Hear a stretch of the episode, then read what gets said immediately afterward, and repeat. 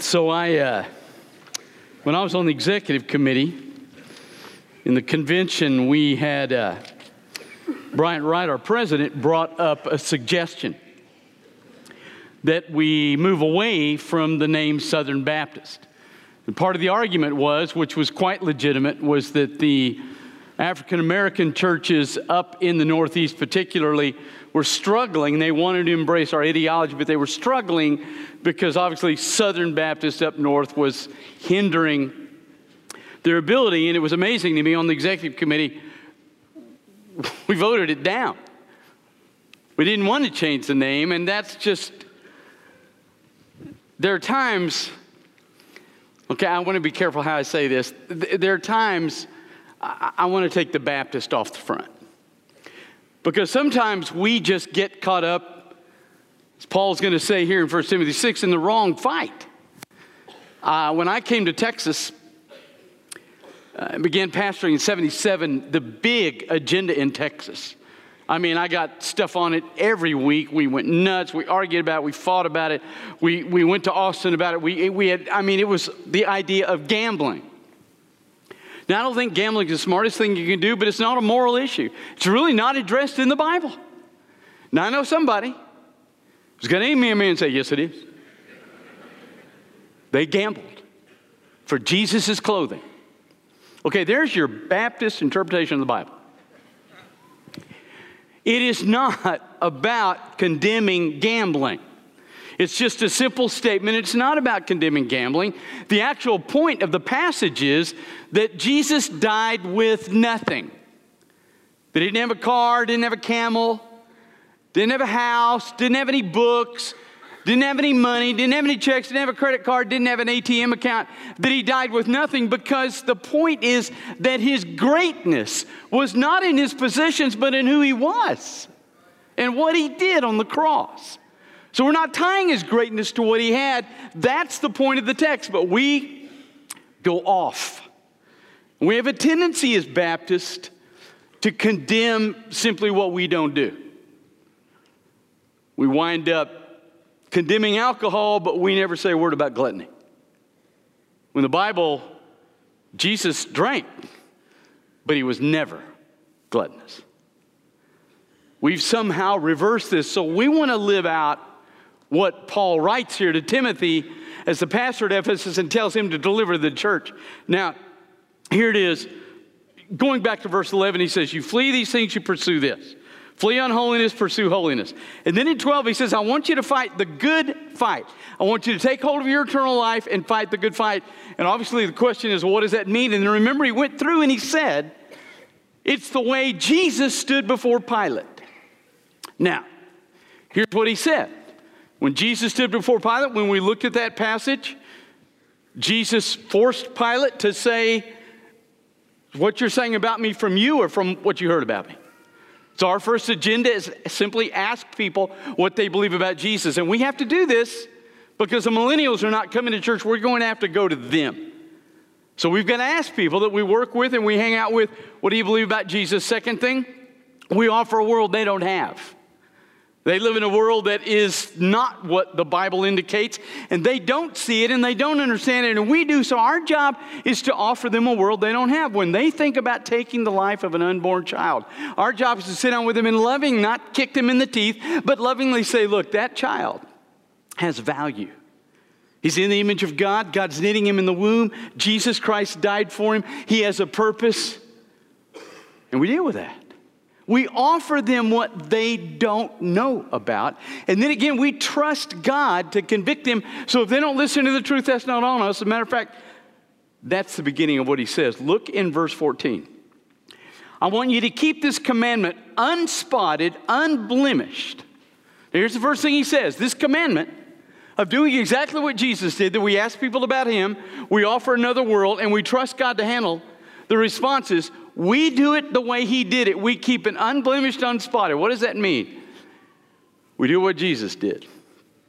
I don't think that when he was done with Pilate, who will say no to Jesus, who will wrestle with it, who will struggle with it, who will debate it, but at the end will put his hands in the water and wash his hands I don't think Pilate watched Jesus going to the cross thinking that Jesus was mad at him because he said no. Now, I only know Baptist, okay? I don't really know Methodist. I don't know Presbyterians. I only know Baptist. Been there since nine months before birth. My blood is Royal Ambassador blue, so I, I understand Baptist.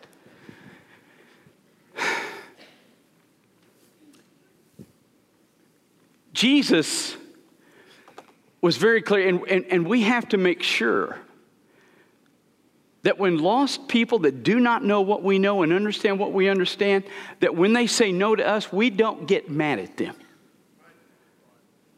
There's no reason to get mad at people that don't know Jesus for doing what people that don't know Jesus do. They do it by nature.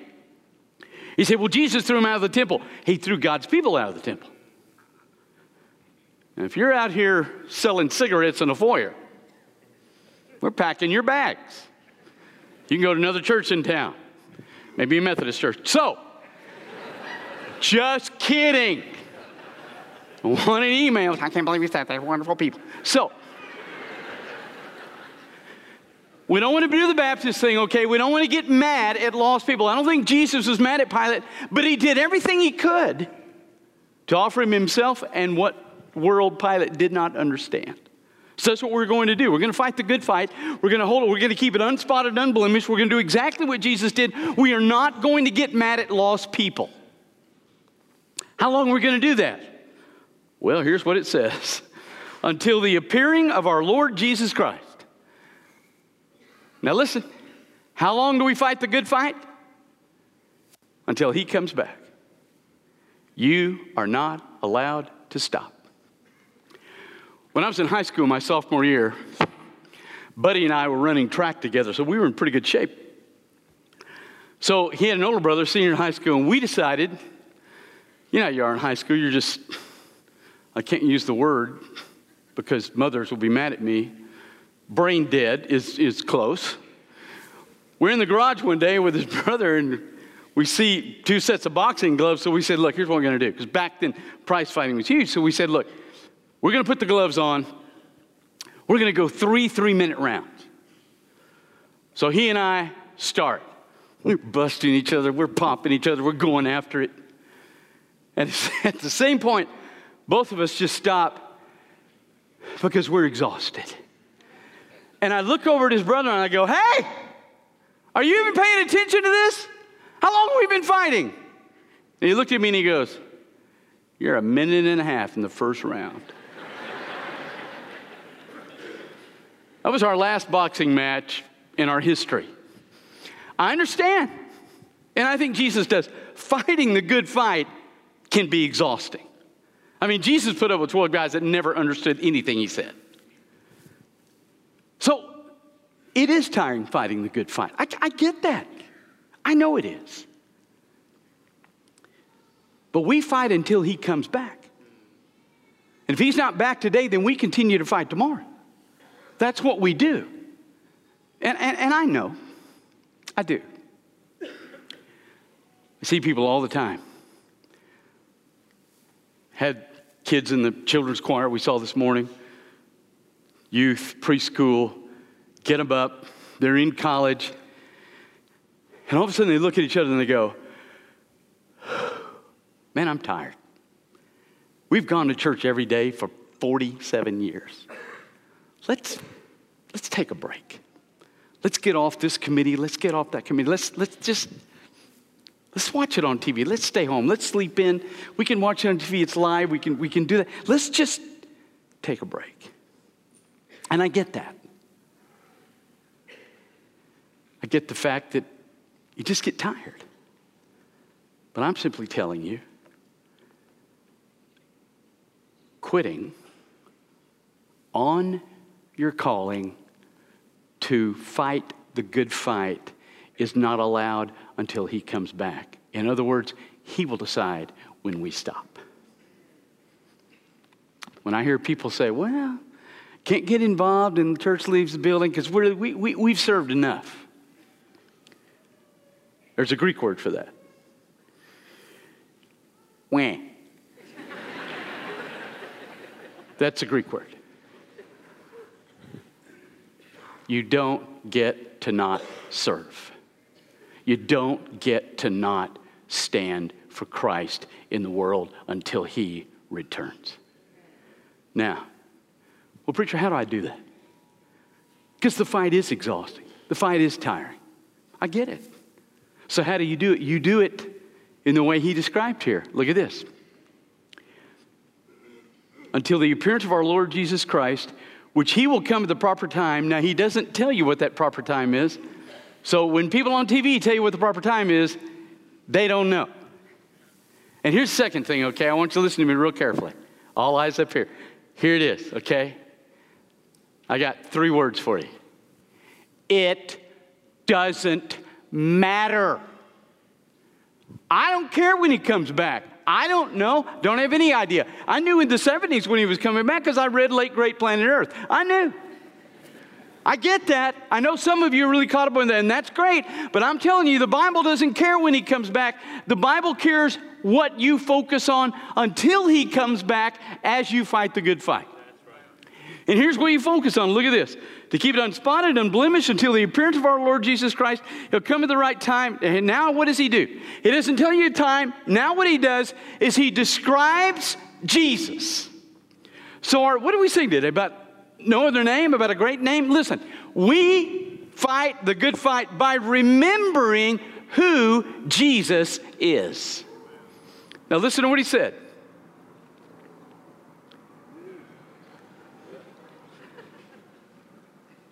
It's Alabama leaving town. Matter of fact, about the fourth quarter last night, I thought, who can I call to preach for me in the morning? So, at any rate,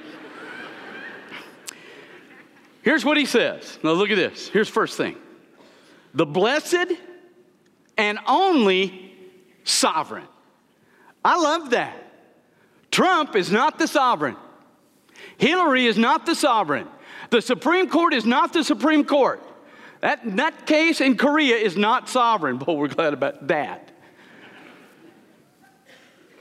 We have one sovereign in the universe, and his name is Jesus Christ. Now, here's what's really good He's called a blessed sovereign. That is, he's a good sovereign. He's not a cruel sovereign. We'd be in trouble if he's a cruel sovereign, but he's not. He's a good sovereign. He's a blessed sovereign.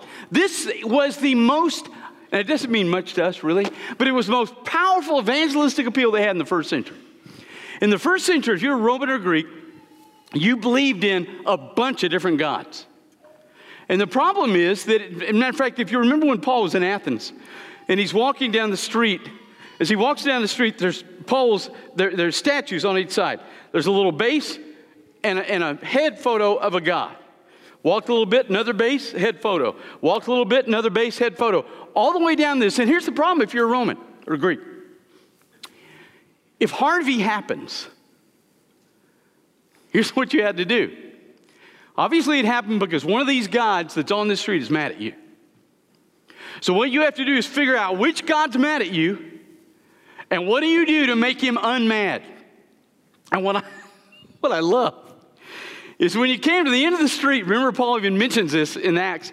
You come to the end of the street and there's a statue to an unknown God.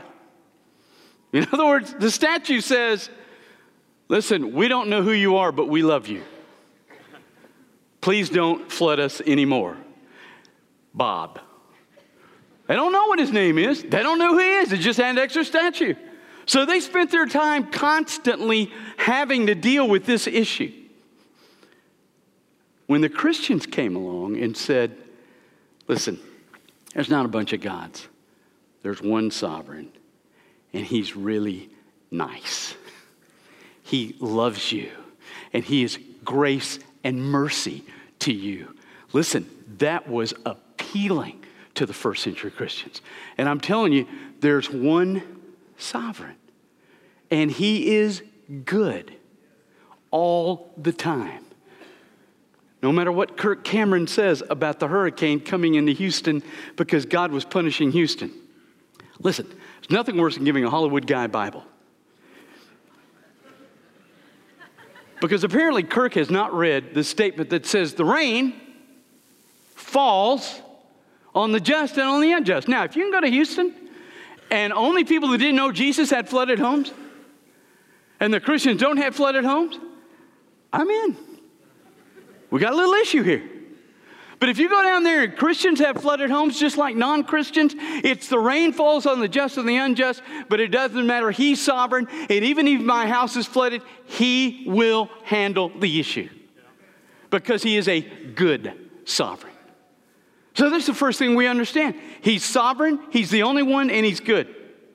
Now, look at this He's the King of kings and Lord of lords, the only one having immortality. He said, Well, wait a minute, preacher. I, I, I've got immortality. No, you don't. You're going to live forever, but you don't have immortality. Immortality is no beginning and no end. Jesus never started, won't end. And so, in the grace and the mercy of Jesus, here's what he does. In his sovereignty, he gives us at birth, actually at conception, He gives us at conception eternal life. We have a beginning, but we have no end. And here's the deal. Now, I want you to hear me today. When he started this thing in Genesis, completely sovereign, the world is his, Adam and Eve are his. Adam and Eve choose to go, I think Satan's better. And I think you're lying to me. Now, listen. In Genesis, listen, in his sovereignty, he gave them limited free will. So, as long as we live, we can, even though he's sovereign, say yes or no to him. We can ignore him, we can love him. We can praise him, we can curse him. We can surrender to Him, we can fight Him. We can do whatever we want. He, in His sovereignty, has given a limited free will. What do you mean by limited? When I die, He picks that sovereignty back up. And now He decides where I go. You don't have any control when you die, you don't have any control at your birth. You have control now. But when you die, His sovereignty picks back up, and He decides where you're going to listen based on what you did with the offer he gave you. In his sovereignty, Romans 1 says, he has put inside every single person a knowledge of who he is. You turn later on the book of Acts, and God, if you respond to that knowledge, will do everything he can to bring the truth of Jesus Christ into your life. He does that in his sovereignty so you have a chance because when you die, his sovereignty reasserts itself fully. And here's the problem, or the blessing. Now, you don't ever die again. If all this time you look at God and you hear the offer of Jesus and you go, eh, no. What you can do.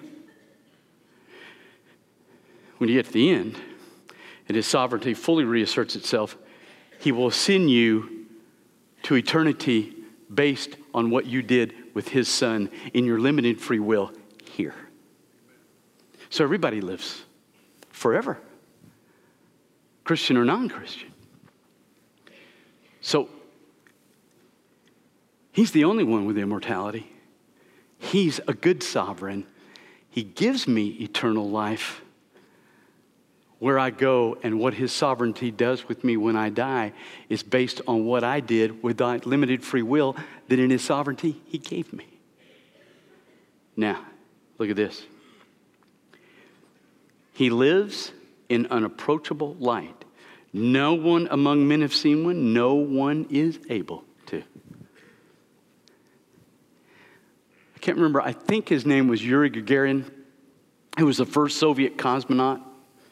Goes up in space. They asked him when he got back, What do you think? And his response was, I was up in space, I didn't see God. This is why the Bible says the fool says in his heart, There is no God. No, he didn't see him because our God dwells in unapproachable light. I don't care how far you go in the galaxy, even if you get near where he is, you can't approach him, you can't see him. So when people say to me, Well, I don't believe it unless it's proven, then you're in trouble because God's unapproachable. Here's the amazing thing, right? He's unapproachable. But in Jesus, he approached me. I can't see him. He came to me in the form of God the Son in the flesh so he could be tempted and die so I could find the God I can't see in my heart. And then he finishes up and he says, To whom is honor? Absolutely. I give him honor. Why? Because he's sovereign, he's blessed, he's given me eternal life. And even though he dwells where I can't go, he's come to me. He's worth honor. And then he says, an eternal dominion. He will rule until the end of time, which does not occur ever. There is no end of time. So, the reason I do next Sunday morning is because I don't quit. The reason I continue to come to church is I don't quit. The reason when my youth gone, I don't quit because I'm not allowed to quit until he appears. And he's worth me fighting the good fight. He's worth it. I watched as you did the uh, carnage in Vegas. Vile. Just, it's one of those things I, maybe it's because I've been a Christian since I was 17, but I can't process opening up a window and killing people when there just doesn't seem to be any reason. I can't process that. But one of the pictures we saw over and over and over was heroic. You had a man laying on top of a woman so that he would take the shot. I mean, that's heroic, right? My bet is you ask her, whether he got shot or not, you ask her what she will think about that man until she dies. She will honor him and bless him until the day she dies, whether he got hit or not. But what you really have there, right, is a sinner laying on top of a sinner, an equal laying on top of an equal, an equal sacrificing for an equal. We have a God who is unapproachable, who has approached us in the cross of Jesus Christ. He has died on that cross a superior for a complete inferior, so that when we die in his sovereignty, he can take me home. If this guy is worth honoring, our Jesus is worth more honor. Let's pray. Father, thank you for what you did for us. It's amazing to me that even as I speak and you dwell in a light I can't possibly see, you hear me? You honor me because of who I am in your Son. So, Father, I ask you today, for those in this room that have never met your Son, let today be the day they do that. Let your Spirit convince them. And, Father, for those of us in this room that belong to you. We're tired, we're worn out, we're exhausted. Remind us that he was exhausted and stayed all the way through the cross. Let us keep our eyes on the glory of your Son. In Jesus' name, we ask that. With your heads bowed and your eyes closed. Never met Christ? Today is a great day to do that. God's calling you to be a part of this fellowship. We want you to join. If you just need to come down here and kneel and pray, we'll pray with you, or you can just come kneel at the altar. Whatever God's Spirit speaks to you about this morning, you come.